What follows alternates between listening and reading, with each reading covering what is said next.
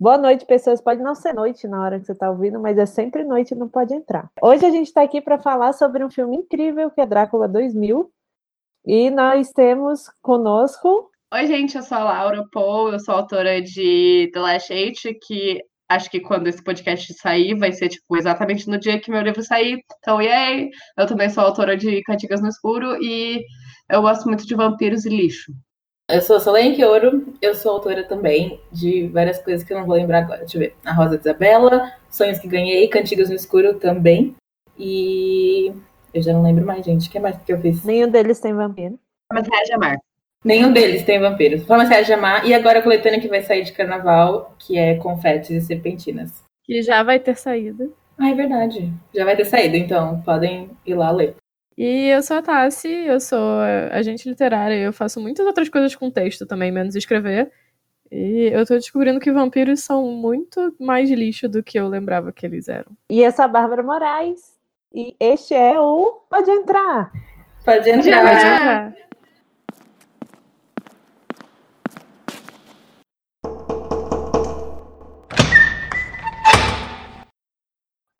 Laura, você é nossa estudiosa de plantão sobre vampiros.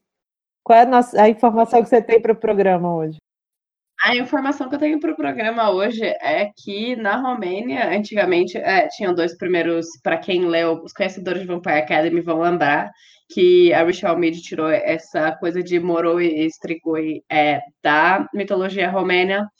E no caso, eles achavam que dava para identificar as por tipo terem rabos ou é, muito cabelo, ou o que eu gosto mais, que é tipo, é, eram vampiros que tinham um mamilo extra. Então você sabia de olhar para o peito da pessoa e se ela tivesse um mamilo a mais, ela era possivelmente um vampiro. Essa é a informação que eu trago hoje. E se ela tiver quatro mamilos, tal qual Harry Styles? É, aí eu certamente bastante vampiro. E a gente já comprovou, porque a gente já falou que o Harry Styles era um vampiro, né? Vampiro pra caramba. Nossa. Ele é muito vampiro. Muito. Na verdade, o objetivo desse podcast todo é só provar que o Harry Styles é o vampiro. Em todo episódio a gente vai falar disso. Impossivelmente. É o vampiro oculto mor. Tipo, está sempre presente. Ele é o vampiro oculto do vampiro oculto. Rei do vampiro oculto. Bom, gente, e aí? A gente vai começar a falar dessa grande obra-prima do cinema e da litera... Nossa, eu não sei nem falar mais. É, do cinema mundial, que é Drácula 2000. Não apenas do cinema mundial, como também da música mundial, né? Porque a Virgin Records teve uma grande. Mas eu acho que deve ter patrocinado o filme inteiro, assim. E aí eu fiquei, inclusive, prestando atenção se no final, nos patrocinadores e na produção, aparecia e não apareceu o logo da Virgin, vocês acreditam? Nossa, chocada. Mas eu gostei do conceito vampiros roqueiros dos anos eu ia falar dos anos 80, mas tecnicamente é nos anos 2000. Só que é uma imaginação incrível dos anos 2000 que eu não lembro que os anos 2000 eram todos assim. Mas aparentemente sim. Mas eu acho que até, até me lembrou um pouco o Lestat quando ele, tipo, acorda e ele vira roqueiro. Então acho que é um brand bom para vampiros roqueiros. Lestat é a rainha dos condenados, no caso. Né? Isso, é. A gente vai chegar lá algum dia. Algum Alguém dia. faz o resumo da história aí, a pessoa que ficou mais impactada por essa grande obra cinematográfica? Bom, gente. Eu acho que a gente tem que, a gente tem que começar falando. A gente tem que começar falando que é, é um, uma grande ode cristã. Um filme para Páscoa. É um ótimo filme para Páscoa. Um ótimo filme sobre reflexões religiosas. Para você, você refletir sobre todo esse assunto, sobre o seu pecado original, etc. Sim. É um bom tema para você refletir durante a quaresma, olha só. 30 dias Exato. refletindo apenas sobre Drácula 2000. O que eu acho que foi exatamente o que eu fiz, porque eu já fiz, eu já assisti esse filme faz um tempo, mas todo dia, em algum ponto da minha, do meu dia, eu penso, tipo, caraca, hein? E Drácula 2000? E é isso, meu cérebro agora ele fica num looping eterno pensando naquela cena específica do Jared Butler se transformando em vampiro que eu tive que pausar o filme porque eu não conseguia parar de dar risada. Tipo, eu fisicamente eu fiquei sem ar e eu tive que parar o filme porque eu não conseguia parar de rir. É, é só isso. É, eu acho que vale aqui, a gente está chegando bastante perto do território de spoiler, lembrar que este é um podcast com spoilers. E que este é um filme dos anos 2000, literalmente. Então, assim, a gente vai falar spoilers grandes e que podem não, não vão não, estragar não essa experiência de ver esse filme, porque esse filme Exato. é maravilhoso. Mas é bom sempre lembrar essa parte também. É, eu vou dar o resumo do filme, então. É, Você que é a pessoa mais empolgada por essa história. Eu sou, gente, eu tô, eu tô muito empolgada de falar desse filme. É, O resumo do filme é que nenhum. Eu não posso nem começar com o personagem, porque nenhum dos personagens tem um tempo de tela o suficiente pra você dizer que eles são de fato participantes da história. É só uma coisa muito louca que acontece. Tem esse caçador de vampiros que tem um vampiro trancado no, no porão dele. Cofre. Aí eles vão lá, abrem o caixão do vampiro, e daí o vampiro o Jared Butler, e ele fica obcecado com uma mina lá. Eu, eu gosto muito que a gente pode falar uma mina lá, porque, tipo, todas as histórias de vampiro sobre- são sobre uma menina, e Ótimo. a Drácula é, é uma mina, entendeu? É, é genial, obrigada. É, e daí ele é obcecado com uma mina lá que também vê esse cara nos sonhos faz anos. E ela é filha desse cara dos caçadores, que é o Van, é, que é o Van Helsing. E é basicamente isso. Ele fica transformando. O, o Jared Butler vai lá, ele fica obcecado com, com essa menina, mas ao mesmo tempo ele tá transando um monte, bebendo bastante sangue, transformando, tipo, literalmente todas as pessoas que ele vê na frente em vampiros e, tipo, deixando lá a galera. E daí você não entende muito bem sobre o que é o filme, porque é só isso. E daí você tá tipo, ok. E daí chega num plot twist que você nunca vai entender como ele chegou lá, que é. A gente vai, a gente vai chegar, mas é um, um plot twist com religião, porque eu acho que a gente merece uma sessão inteira do podcast só pra gente discutir esse grande plot twist. Mas é isso o filme, gente, não tem história. É, é isso. Várias coisas acontecem. Eu acho que o grande ponto do filme é, tipo, existe um vampiro que está sendo guardado por um caçador de vampiros, um grande guardião, e que é roubado, libertado, porque pessoas são idiotas. E aí, de repente, ele tem uma obsessão com essa menina, e aí quando ele finalmente chega nessa menina, o filme acaba. Uhum. Porque, tipo, Não, mas as pessoas não são idiotas, elas são muito idiotas, porque o nome do cara é Van Helsing. O, fi- o livro do Bram Stoker existe no universo do filme, e quando eles entram no cofre, tem literalmente crânios com dentes presas. Então, tipo, as pessoas são muito idiotas. Mas olha só, tem, tem que pensar que nessa época ainda não tinha o filme com o Hugh Jackman pra poder popularizar o nome de Van Helsing Verdade. sociedade. Verdade, justo, justo. O- uma coisa que eu acho muito interessante desses ladrões é que a mulherzinha lá, que é a, a cabeça, né, do, do povo, inclusive trabalha para o Van Helsing. É, eu não Solina. de ninguém, gente. O nome dela Até parece porque com o tem meu, tipo, aí eu fiquei feliz. 50 mulheres loiras em algum momento. Eu fiquei muito confusa, porque eu achei que todas elas eram a mesma pessoa e elas não eram a mesma pessoa.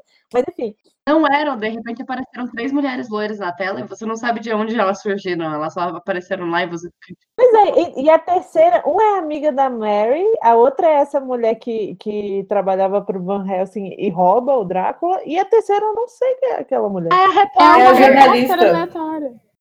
Ah, Ela estava na nossa. icônica She- é, na ico- Shane, a, ico- a icônica cena com Shane West, que literalmente apareceu pra morrer e nunca mais, nunca mais, só isso. Enfim, aí a, a moça lá, ela chega no, no coisa, aí o povo fica, eu acho, o- os capangas dela. Eu acho que não é uma boa ideia a gente continuar fazendo o que a gente está fazendo. Não parece ter nada valioso aqui. Eles estavam certos, né? E aí ela ficava, mas se é muito bem guardado, quer dizer que é muito valioso e vai dar dinheiro pra gente. Eu fiquei, gente, que lógica é essa, minha filha? Vocês estão literalmente numa tumba, sabe? Pois é, e tipo, tá vendo? Também não existia a múmia, né? A É. múmia é tipo desse ano do É década de 2001, mil. A Múmia. Um grande filme. É, Inclusive, Não, tem ainda depois uma da a parte... Se se existisse a múmia antes, eles saberiam que nem sempre, quando você A guarda múmia- um negócio, quer dizer que, que valioso. é, ele Eu fui vai te dar checar. dinheiro.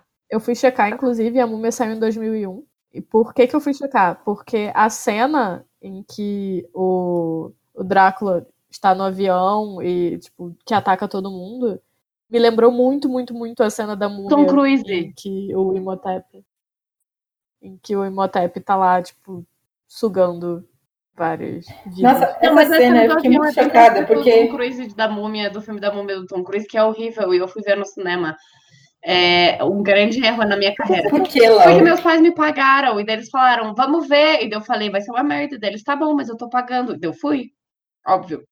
É, Mas eu fiquei chocada porque ele tava, tipo, sei lá, muito esquelético, então ele precisava de sangue. E ele desperdiçou tanto sangue nessa cena, tipo, tinha sangue pra tudo que Sim, Mas então, eu gostei muito do começo do filme, porque eu jurava que ia ser tipo um slasher de vampiros, que eu acho que era uma ideia muito, muito legal. E daí, quando ele simplesmente foi pra outra direção, que foi nenhuma direção, no caso, eu acho que, tipo, teve. Não é possível, sabe? tipo, a direção foi nenhuma em absoluto. Porque os primeiros 10, 15 minutos do filme são bem consistentes, tipo, eles real parecem, tipo, um slasher de vampiros. E, tipo, é legal, porque vai morrendo, tipo, uma pessoa por uma pessoa, e você fala, ah, ok, onde eles vão chegar com isso? O slasher de vampiros. Mas, na verdade, eles, depois que o Jared Butler aparece, eles simplesmente perdem o rumo do norte, né? Eles não sabem o que, que eles estão fazendo com o filme. E daí, tipo, acontece esse negócio que nenhum dos personagens tem tempo de tela o suficiente. Tipo, nenhum dos personagens é o principal. Então, Nem mesmo nem Drácula. mesmo Drácula, tipo, é, é só várias cenas de pessoas cortadas, tipo, aleatoriamente, assim, sabe? Tipo, agora a gente vai botar a cena do, do, do Sherlock, agora a gente vai botar. Ah, porque é o Sherlock de Elementary, que eu nunca lembro do nome dele. Solane, você que sabe. É o, é o Johnny Lee Miller. A gente acha que ele é um dos personagens principais, aí ele some no meio do filme, e daí ele só volta no final, também novamente pra ser o principal, só que como esqueceram ele em churrasco, o resto da montagem do filme não faz sentido nenhum. Sim, tipo, tem uma hora que ele fala, ah, você é como um pai pra mim. E aí o Van Helsing fala, tipo, caguei. E vai embora. E ele segue o velhinho. Não, ele fala tipo assim, eu nunca deveria ter sido um pai, e vai embora. Aí Eles tentaram colocar muitos plots nesse filme e nenhum deles deu certo. Porque, assim, é, tem. Mais uma vez temos incesto nesse. Algum problema em filme de vampiro, porque o Nem que acontece? de vampiro sem incesto, Tassi. Não, é. O Van Helsing, ele fazia, ele usava o sangue do, do Drácula sugado através de sanguessugas. Eu achei bastante incrível. filtrado, ele usa o termo filtrado. Ele usa o termo filtrado pra poder é, continuar vivo, pra continuar sendo o guardião do Drácula. Ele fez uma promessa de enquanto Drácula viver, eu também viverei para cuidar e fazer com que nada aconteça com ele. Tipo, pra ele não causar mal a ninguém. É Só que ele não contava com várias pessoas idiotas faz- invadindo o cofre dele. Mas, então, ele tem uma filha. E eu nem sei, se, nem sei se isso é, tipo, geneticamente correto. Eu ia acionar a não faz minha. nenhum, galera. Não. É, eu ia acionar a biologista forense que eu conheço, porém não deu tempo. E, mas enfim, o que o filme diz é que o sangue do Drácula agora está na filha do Van Helsing. E o que, que acontece? O Drácula vai lá e se pega com a filha dele também, em parte. É muito estranho isso. Muito estranho. Mas também, tipo. Acho que ninguém pensou nessa parte do enredo por mais de dois segundos. Não. Não, tanto. Ninguém nem pensou em nenhuma parte do enredo por mais de dois segundos, nem botou em tela nenhuma parte do enredo por mais de dois segundos. Bem, você está Então, correto. Não, então, uma parte que eu achei louca é que aquele ajudante lá do, do Van Helsing, quando ele descobre que existem vampiros, ele fica tipo assim, não, você tá me zoando, não sei o que, não acredito nisso. Aí, literalmente, sei lá, cinco minutos depois, ele encontra a Mary e fala, existem vampiros conta- e, eles estão... pe-" E, tipo assim, ele vira o maior especialista em vampiro em Sim, literalmente e cinco conta toda a história de vida dela, sabe? Do tipo, E eu fiquei, teu como, pai gente? foi isso e não sei o que. Eu gostei também que tem uma cena, eu acho, que ele fica tipo, ai, você é muito importante pra mim, ou tipo, eu não vou deixar isso acontecer, sendo que ele literalmente acabou de conhecer essa menina. Tipo, foi literalmente, foi cinco segundos de tela que eles se conheceram. E, e foi isso, dele tá, tá, tipo, super protetor e tal, como se eles tivessem uma conexão real. E eu acho que. Eu não sei se esse filme de fato teve um roteiro. Eu ia falar, foi um problema de corte no roteiro e, e reescrever roteiro. Mas eu não sei se esse roteiro foi escrito ou se as pessoas só resolveram filmar umas cenas aleatórias de vários filmes diferentes de vampiro e falaram: ah, a gente deve colocar junto isso aqui. Interessante. Talvez. Sim, eu justamente reforço essa sua teoria, porque quando a, a- a Mary tá com o Nathan Fillion se confessando, é, que é uma participação incrível, ela fala: Por favor, minha mãe não- nunca me contou nada, me diga quem é meu pai. E aí depois ela fala: Porque meu pai me abandonou com oito anos. E eu fico: Mas você não sabia quem ele era, e agora você sabe que ele foi embora. E. é, é, Confuso. Inclusive, o Nathan Fillion como padre, eu fiquei com muita vontade de rir, porque eu esperava ele tirar a batina e, sei lá, contar uma piada, não sei. Eu tava esperando esse momento. Sim. Eu esperava mais participação dele, mas de todos os atores, no É, mas eu acho que o problema de fato é que, tipo, nenhum, nenhum dessas plots e nenhuma cena tem mais de, tipo, um minuto de tempo de tela. Então, tipo, só fica tudo exatamente jogado ao ar e nada faz sentido. Eu tô tentando achar uma parte desse filme que eu falo, ah, isso aqui é consistente, mas de fato não existe. É, é, nada é consistente, é só muito doido. E daí o Drácula resolve se vestir com, tipo, como, sei lá, um emo, é, com um casaco, tipo, gigantesco, um sobretudo preto. É, em algum momento eu me peguei perguntando onde é que ele arrumou essa porra desse casaco. É muito bonito o casaco, eu fiquei real. Ele com certeza passou numa hot topic aleatória e falou: é esse casaco levarei. E daí ele, tipo, só entra como um casaco. Porque ele real parece, tipo, sei lá, um astro do rock. E daí fica todo mundo parecendo astros do rock. E, e não, nada faz sentido nesse filme, gente. É, nada, nada.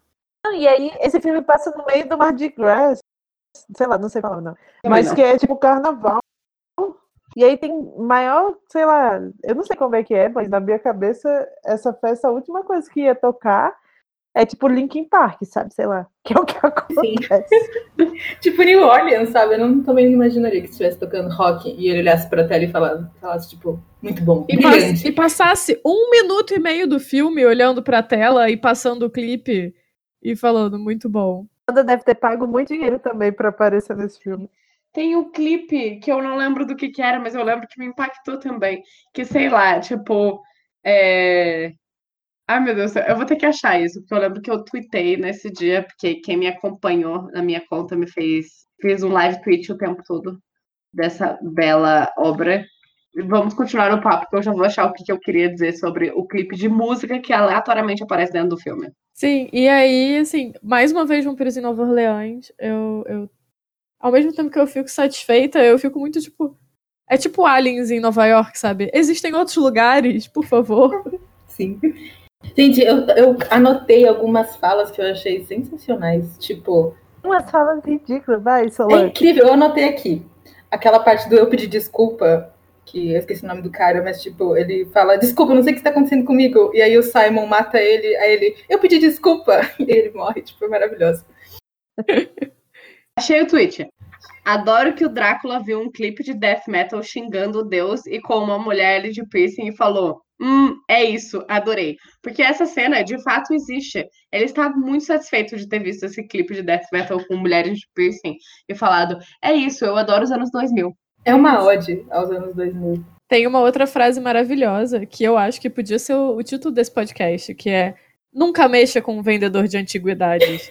É muito bom. não faz sentido nenhum. Não faz sentido nenhum. Eu amo que metade, na verdade, desse roteiro é, parece que são, tipo, frases de impacto que eles real queriam falar. Tipo, Aleatório. ah, nossa, agora vai ser um momento impactante. Só que é isso em literal todas as cenas. E daí nenhuma dessas frases faz sentido nenhum. Tipo, o que significa Mas nunca mexer com o vendedor de antiguidade, sabe? O que significa isso? Sendo que tem exatamente uma cena dele, tipo, falando sobre como ele comercializa antiguidades. Sim, uma. eu nem lembrava disso, tipo.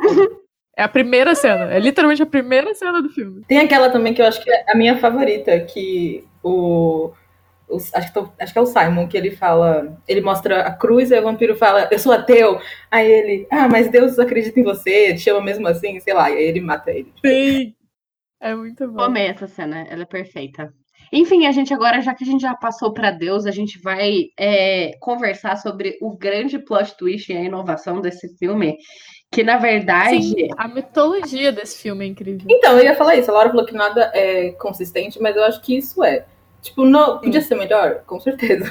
Mas acho que tem uma consistência, oh, sabe? Ok, gente, parte. se vocês não quiserem ouvir spoiler, mas no caso o grande spoiler é que é, o Drácula é um vampiro imortal que não pode ser morto, todos os outros vampiros podem, é, mas o Drácula não, porque Drácula não é ninguém menos do que Judas, que traiu Jesus.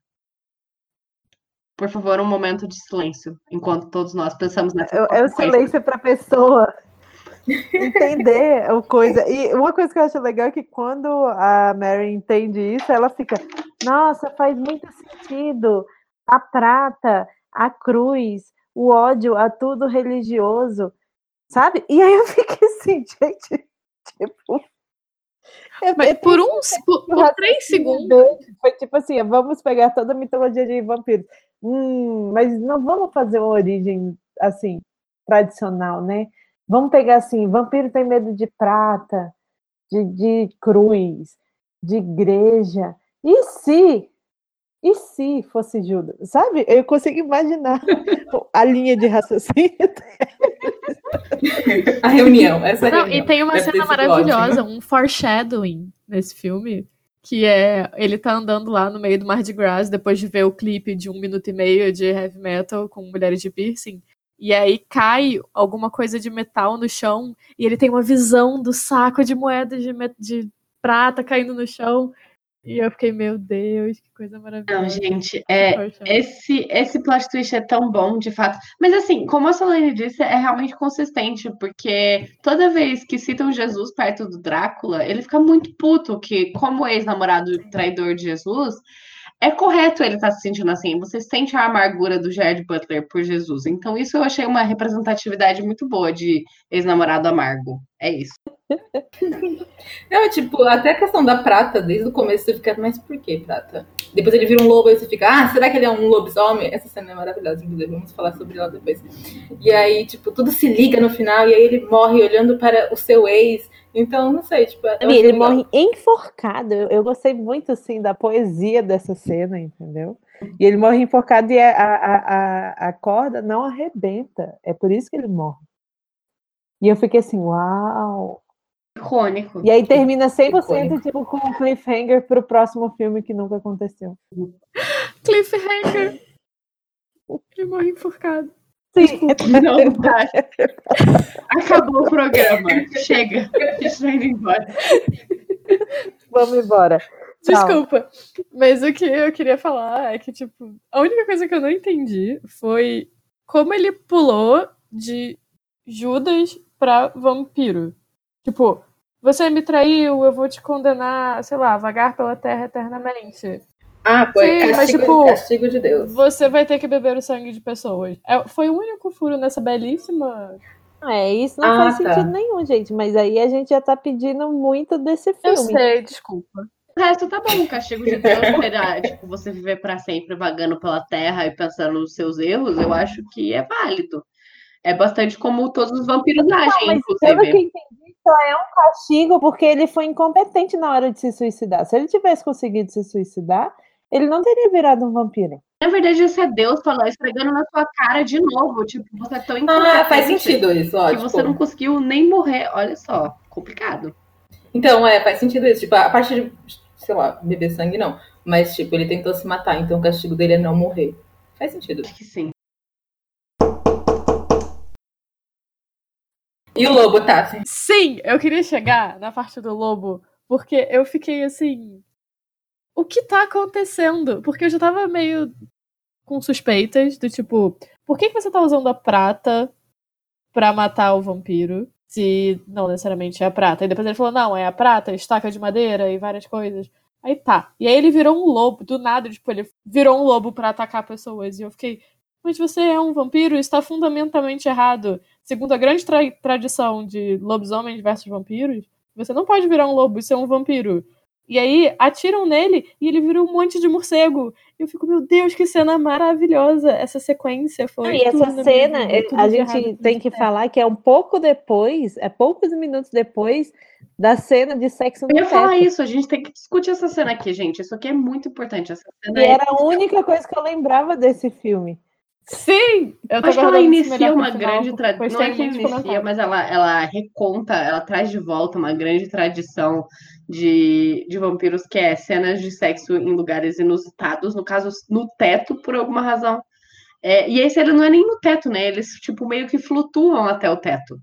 E daí a câmera vira. Sim, uma grande tradição que Sex Education trouxe de volta agora. E legal que o cabelo da menina não cai, ele fica, tipo, colado Uhum. no teto. Eu achei importante, importante, trazer essa gente. informação. Essa cena é Todas tudo. essas cenas é Cara, porque esse filme é super bem feito. Se você não quiser ver esse filme, se você não quiser ver esse filme inteiro, tem um clipe só dessa cena no YouTube. A gente vai deixar o link aqui. Por favor, você tem que ver pelo Essa menos. cena é essa genial. cena. Mas eu recomendo muito ver depois que você, é, tipo, nem que seja só pra ver os últimos 30 minutos, que é onde a gente descobre que Drácula, na verdade, é Judas. Eu acho que vale a pena só por essa parte, porque você fica tão abismado e estarrecido com o que tá acontecendo, que você apenas, tipo, se você vira a personificação de um ponto de interrogação gigante. Era assim que eu assisti o resto do filme. Eu só me interroguei, tipo, o que, que eu estou fazendo aqui? Eu não sei, mas eu estou aproveitando. Eu acho que é um, é um ótimo filme pra chamar a galera, comprar um vinho e assistir. E ficar gritando o que, que tá acontecendo várias vezes. Mas uma outra coisa muito legal, que eu fiquei assim, o que que tá acontecendo, mais uma vez, depois da parte do Judas, depois da parte do lobisomem vampiro, é que ele, o, o, o Drácula, ele transforma, né, a menina em vampiro. Na verdade, E aí- ele ativa o sangue dele dentro dela. E aí ela É. vira um vampiro. É um negócio muito bizarro. Eu não sei o que aconteceu naquela cena. E aí, o que que acontece? Porque assim, nunca se explica pra que de verdade ele queria encontrar ela, né? Porque esse filme não faz sentido. Mas a parte que eu tava querendo chegar é que assim, ele vai, antes de morrer, ele absolve a alma da menina e liberta ela de ser vampiro. Então ele destransforma ela de vampiro. E eu fiquei, o que que tá acontecendo? Pela set... 70 vezes, sei lá, não Uma sei falar, caçadora de 70. Mas aí no final ele falhou de novo, né? Porque, tipo, dá a entender que. Pode não ter dado certo. Mas a gente nunca vai saber porque a gente não Parabéns, teve um né? Drácula 2001 como era merecido pra nossa sociedade. Claro que teve. Existiu no Drácula 2001. Existe continuação desse? Sério? Sim, vocês não, Não. viram isso? Não, Não, é. Drácula 3000, na real. Uau. Drácula 3000. 2000. Próximo. Põe na lista, Drácula Bels. 3000, eu tô aqui Não, Drácula não tem nada a 2000 ver é com vampiros 2000. no espaço, aparentemente. Não, tem, não é a mesma coisa. Mas existe, a gente pode fingir que é a mesma. mesma... No espaço esse, todo mundo falou que é ainda mais trash do que o Drácula 2000. Parece bom. Sim. Estou animada Animada. pra gente chegar. Alguém falou do sangue, aí eu lembrei de um negócio que eu anotei, porque eu fiz quatro anos de latim, né, gente? Estudando arduamente. E a menina, ela sabe armênico porque tava no sangue. Sei lá, eu não entendi por que, que ela sabe. Ela, tipo, eu sei porque ele sabe.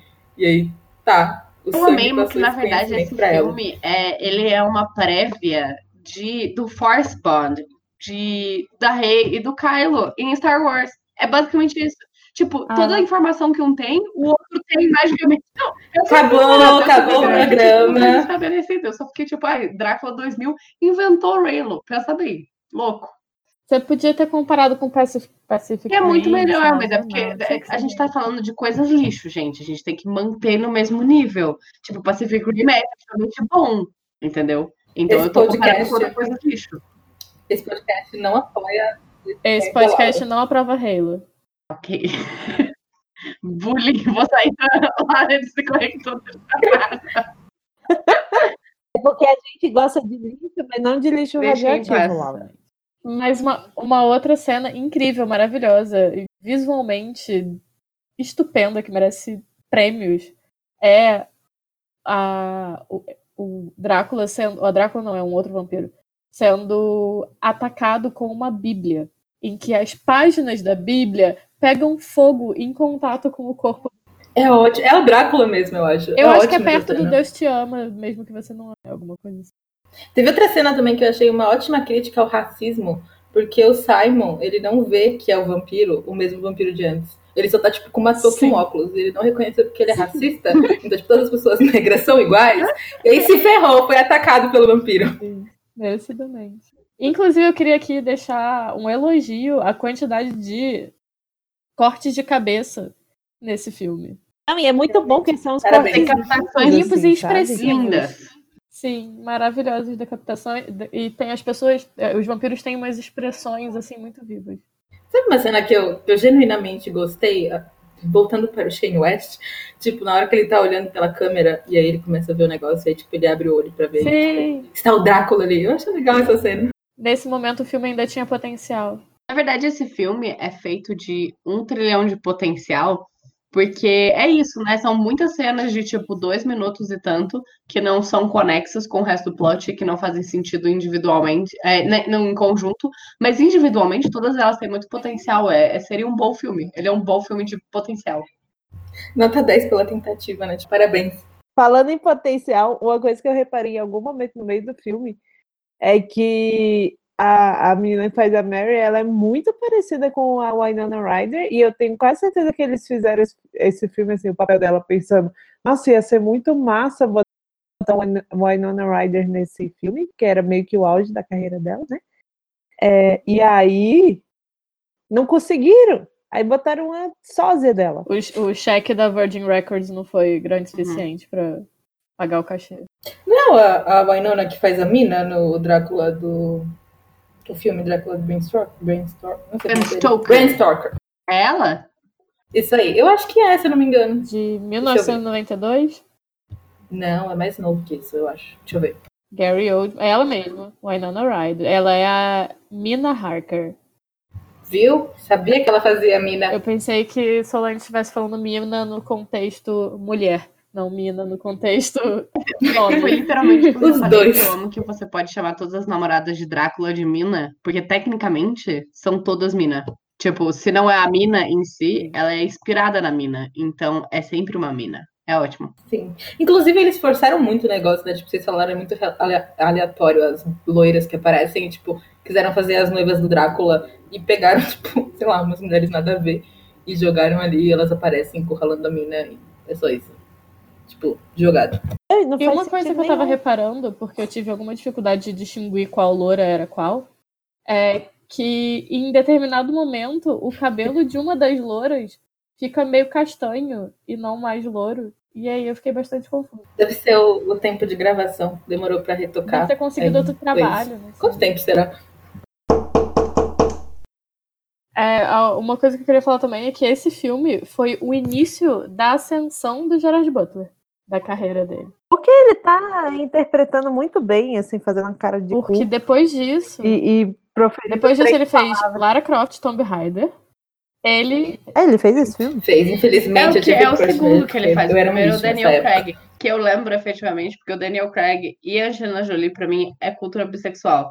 E eu era uma criança muito obcecada com o primeiro filme. Mas o Jared Butler Eu gostava dos dois. Eu gostava do George Butler. Tem uma cena Também. que ele tá, tipo, fazendo flexão no teto. Talvez seja um padrão ele ficar no teto. descobrimos um kink de Gerard Butler, é ficar no teto. Aí além da Tomb Raider, Ele também quem mais que fez ele Fantasma da Ópera em 2004. E Reino de Fogo é um grande sucesso de sua carreira. Então, assim, foi o início da ascensão dele começar a fazer filmes e ser conhecido. Abalou o mundo de, o mundo de muita gente sussurrando palavras. Nossa, tipo, é, quase nunca ele consegue falar as coisas de forma clara nesse filme. Ele só sussurra o tempo inteiro, até o final, quando ele fala, ah, Deus, por que me abandonaste? Só porque eu te traí? E aí é quando ele fala em voz alta. É atuação intensa, Sim. Tassi, que chama. Nossa, eu acabei de.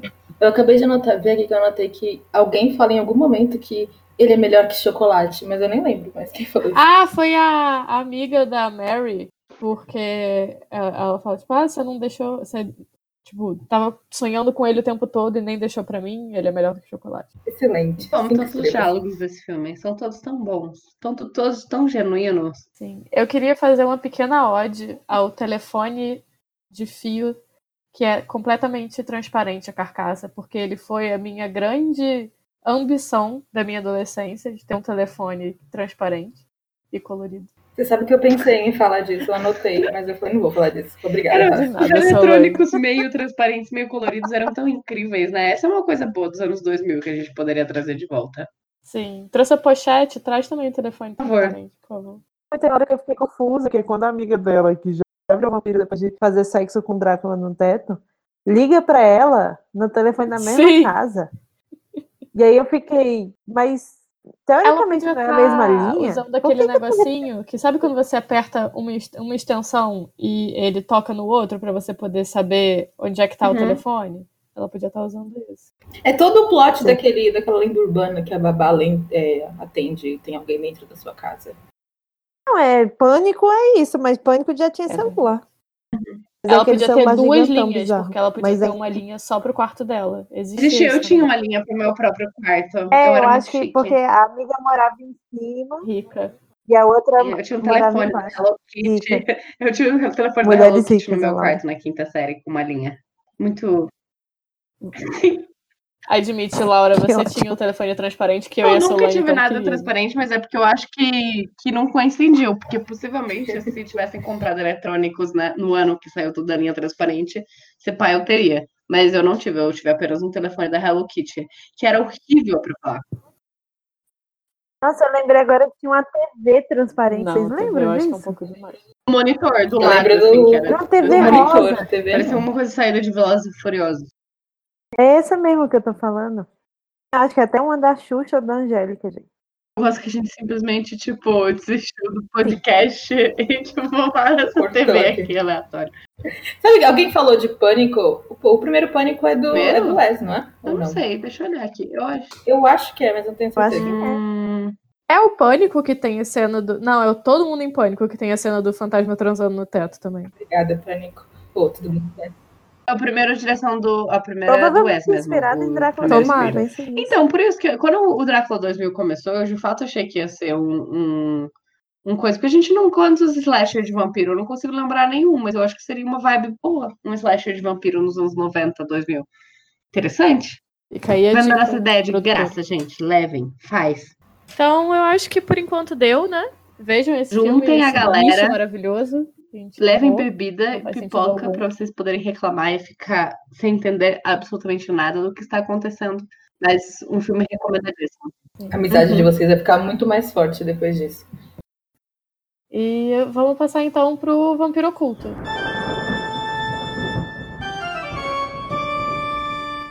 Isso, eu trouxe um vampiro oculto aqui com muitas provas, mas para ele não precisa de muitas provas, apenas convicção. A que Bel é tem um slide Cage. sobre isso. Ele é claramente. Pois é, mas é, é, é bem.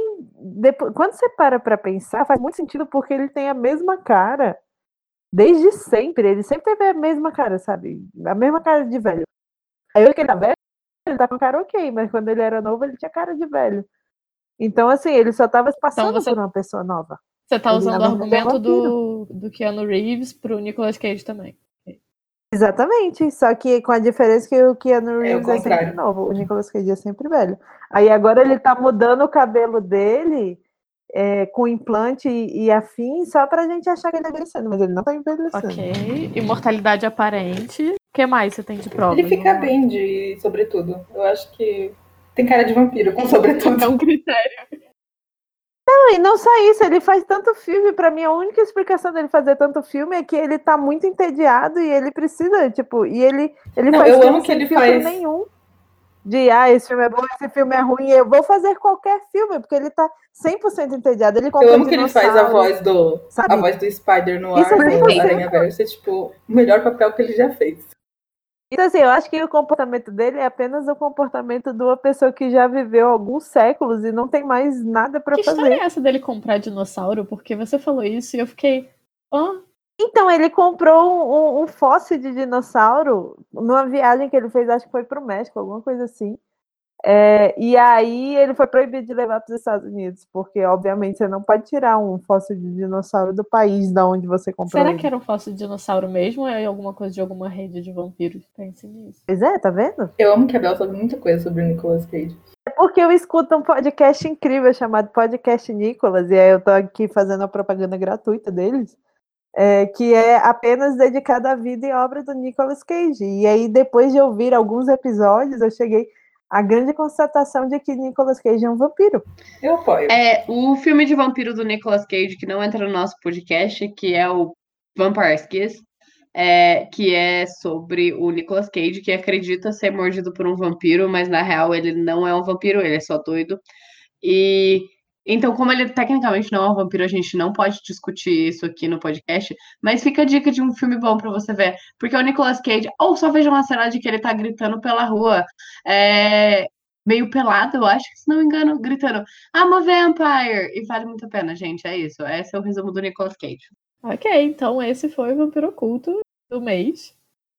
E a gente tem considerações finais ou vamos já falar qual vai ser o próximo episódio?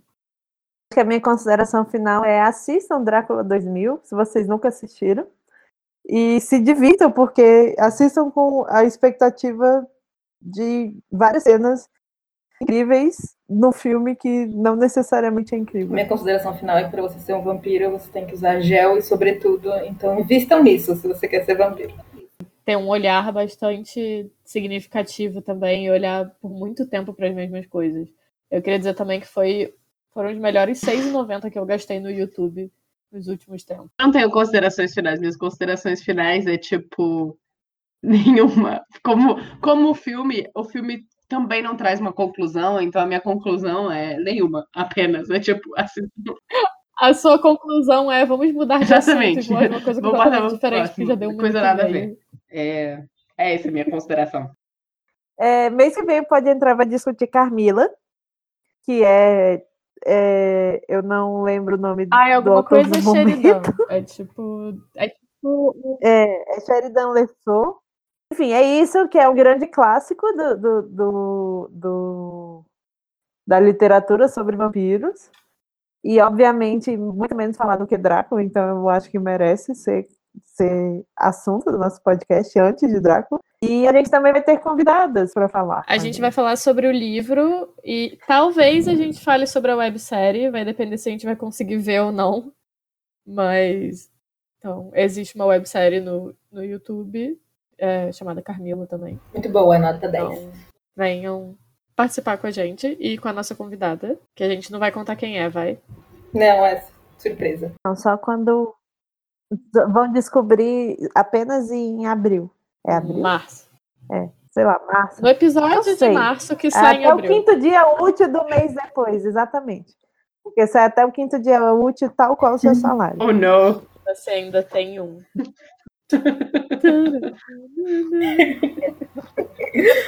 então é isso, gente. Esse foi o episódio. É isso. que vocês tenham gostado. Segue a gente nas redes, vê os links no- na descrição do post. Agradece a Marina que edita esse negócio doido. E a gente espera que no próximo episódio tem, não tenha incesto. Ai, por Eu- favor. Não sei, não vou dar Tá spoiler. eu não lembro. incesto. Puta merda. É isso, gente. Encerra o programa. Até o próximo incesto, galera. Pode entrar aqui conhecido como tentando pensar eu Descobrimos que de vampiros e eu incestos são a de, mesma tipo, coisa, obras sugeridas possivelmente no futuro. E daí eu pensei em Relé Vampire Night, que era um mangá que eu amava e era muito incesto, não era tipo um pouquinho. Era muito incesto. O plot Nossa, é muito- principal era Eu- isso. Nossa, eu larguei por causa disso, mas enfim. E eu larguei por causa disso, sendo que meu mangá favorito é Angel Sanctuary. Então, O nível- veja Eu bem. queria agradecer. Eu queria agradecer a criação desse podcast, porque eu finalmente tenho em áudio gravado Bel admitindo que Angel Sanctuary é incestuoso. É só no começo. Só um pouquinho, só um pouquinho, vocês todos. Tecnicamente, a- a- o, o Setsuna nem é irmão da, Eu da tenho há anos essa questão com a Bel e eu tô muito feliz Já era, Bel, você confessou. Enfim, galera, agora a Droga. gente vai encerrar de fato o podcast. Obrigada por ouvir. Espero que vocês gostem e que a gente se vê no próximo episódio.